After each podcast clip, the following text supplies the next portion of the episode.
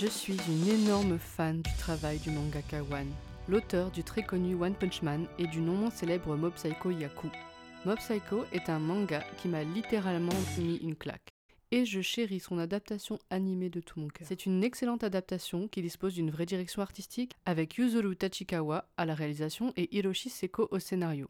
Si vous vous demandez ce qu'est une bonne adaptation, je vous conseille cet animé qui respecte son médium tout en le sublimant pour nos beaux yeux. Le style de l'illustrateur est repris sans être vidé de sa substance artistique. D'ailleurs, c'est de ça dont je vais vous parler aujourd'hui. Parce que s'il y a bien une chose qui a terminé d'achever mon admiration sans borne pour One, c'est bien son dessin. Et non, je rigole pas.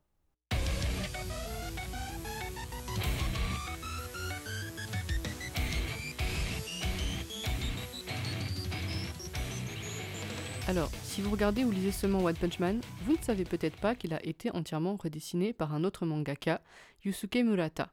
Et vous ne connaissez peut-être pas non plus le style brouillon, tremblant de One, que certains n'hésitent pas à qualifier de moche. Du coup, avant d'écouter la suite de ce podcast, prenez vos petites mains et allez chercher Yusuke Murata versus One dans Google Images. Vous allez vite trouver des montages qui comparent les deux styles très différents de ces illustrateurs. Quand on regarde le style de One, on peut se dire ouais, c'est quand même pas le truc le plus beau que j'ai vu de ma vie. hein. Mais en y regardant de plus près, les découpages des cases, les angles, les expressions des personnages, on se rend compte que quand même, le gars fait pas n'importe quoi. Pas mal de gens aiment souligner le fait que One est totalement autodidacte. Pour eux, ce serait synonyme d'un manque de technicité. Mais on peut pas ignorer une chose.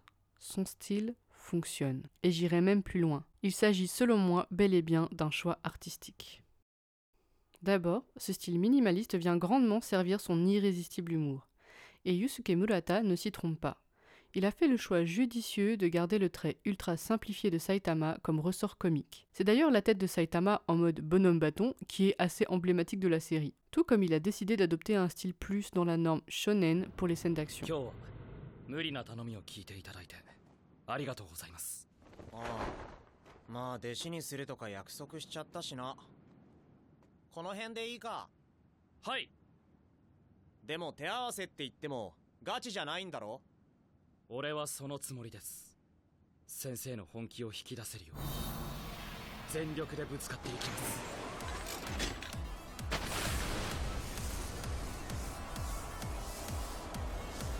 お願いします c'est qu'ils sauraient presque ce qu'ils sont en train de faire ces gars-là. On sent d'ailleurs aussi que Murata a un profond respect pour le travail de One et que, loin de faire un travail pour dessiner mieux, il dessine tout simplement autrement. Maintenant que je vous ai dit ça, une question me trotte quand même dans la tête. Depuis le succès des chapitres de One Punch Man sur le blog personnel de l'auteur, jusqu'à son succès international avec la version papier de Murata, les artistes doivent-ils rendre leur style plus acceptable pour connaître le succès?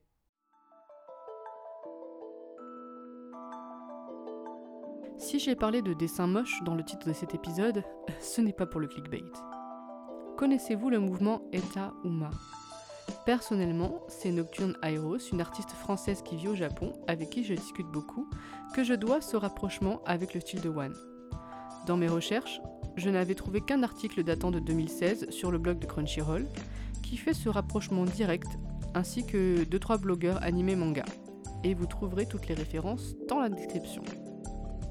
Eta Uma, je ne sais pas si je le dis correctement, c'est le nom d'un mouvement graphique de la scène japonaise underground qui date des années 70. Si on le traduit littéralement selon les internets, cela signifie quelque chose comme mal fait bien fait ou mauvais bon. Bref, vous comprenez l'idée. La revue Garo, éditée jusqu'en décembre 2002, en était une des grandes promotrices. Et c'est plutôt aujourd'hui le magazine Axe, AX, dirigé par Noriko Tetsuka, qui a repris le flambeau. Ces magazines ont pour spécificité d'à la fois présenter une critique sociale puissante et de casser les codes artistiques en revendiquant des dessins très divers, pouvant aller jusqu'à la caricature, en opposition à une vision assez commerciale et marketing du manga. Mais il ne s'agit pas que de style.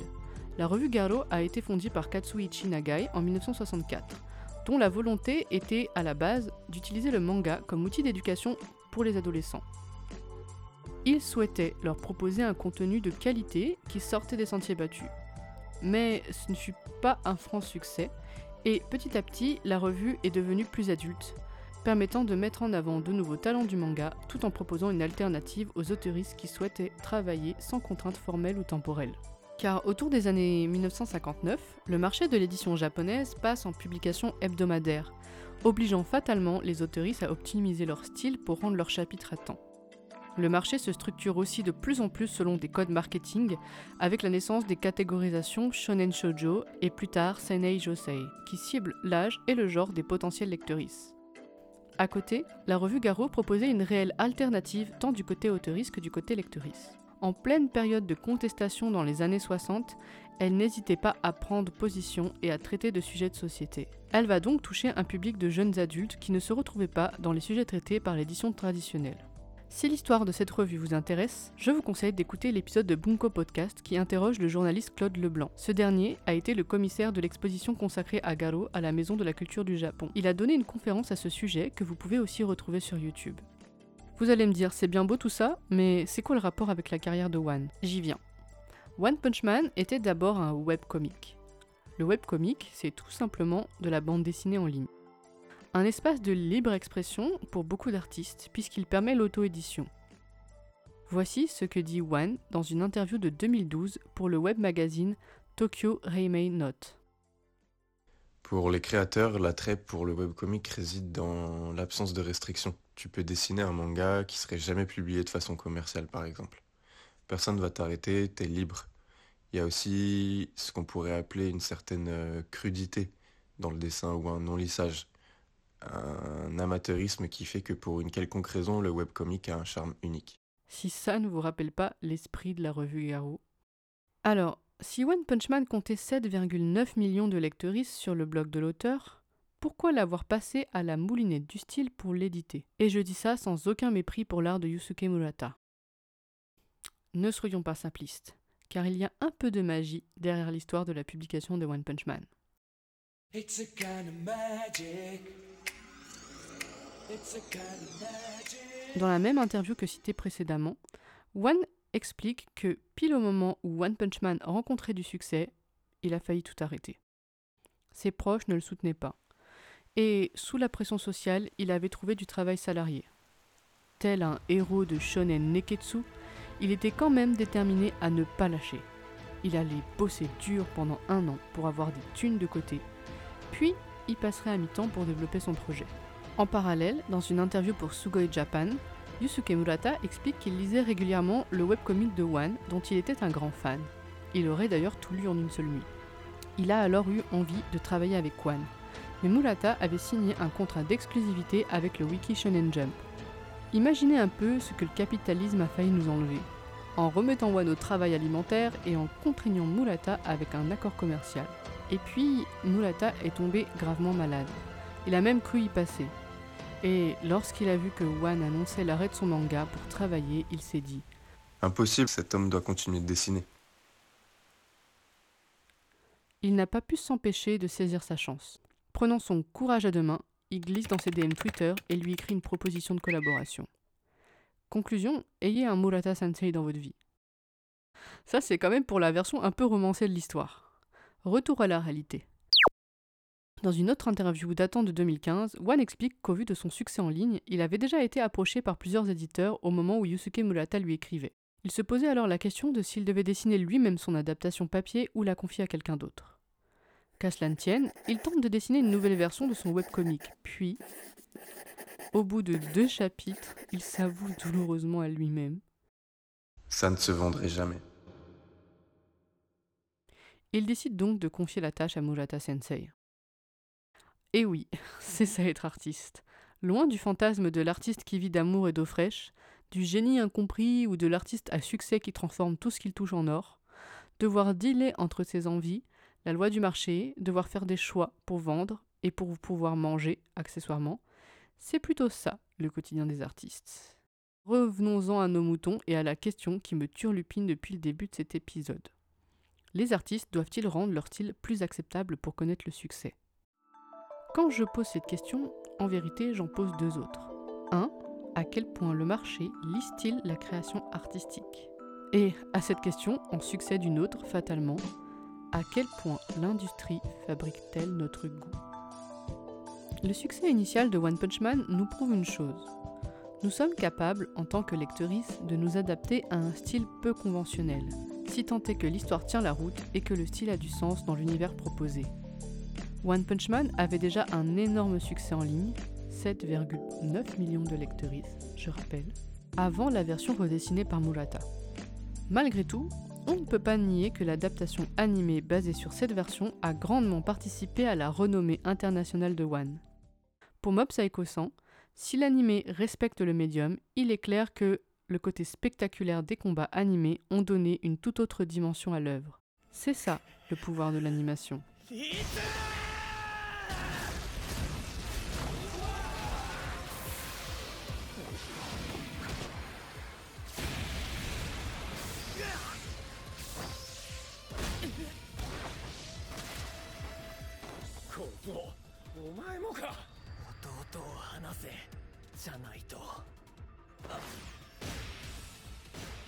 Et en même temps, les fans de Mob Psycho vous le diront. Le côté brouillon du manga initial, le côté mal fait, Eta Uma, qui a été conservé en partie dans l'animé, c'est aussi ce qui fait toute sa saveur. Historiquement, la revue Garro a joué un rôle très important dans la diversification des formes et de la narration dans le manga. C'est ce genre d'outsiders qui ont prouvé que le public pouvait être réceptif lorsqu'on lui propose de la diversité et que des mangaka comme One ont pu émerger. Et oui, je continue à tracer cette filiation entre Garo et One, non pas seulement à cause du style de dessin, mais aussi dans la façon dont One nous propose des personnages comiques caricaturaux et nous parle de sujets de société. Il prend par exemple totalement à contre-pied l'idée du conformisme japonais en disant si tu n'es pas spécial, tu peux être qui tu veux.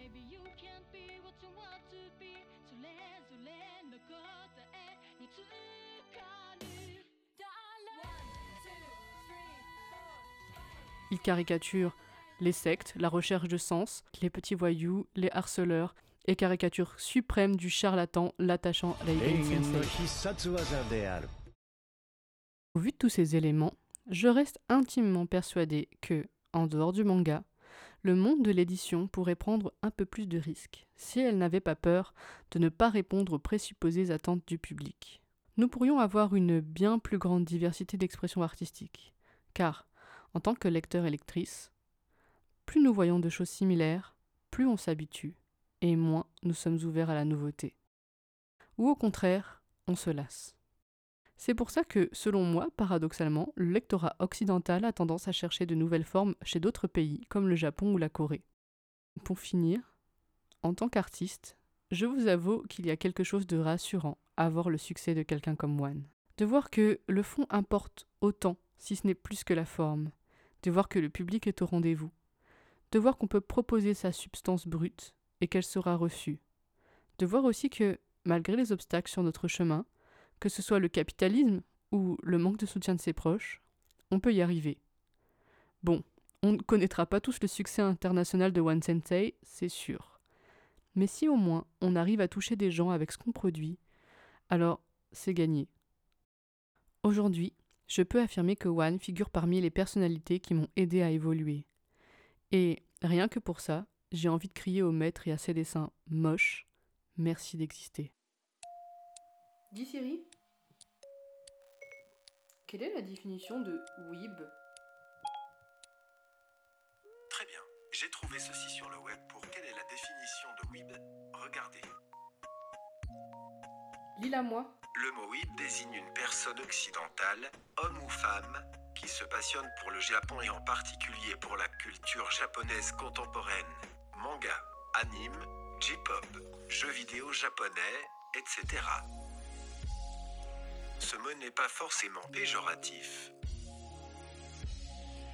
Il est notamment employé par les personnes concernées pour se désigner elles-mêmes. Et du coup, bienvenue à la Webri.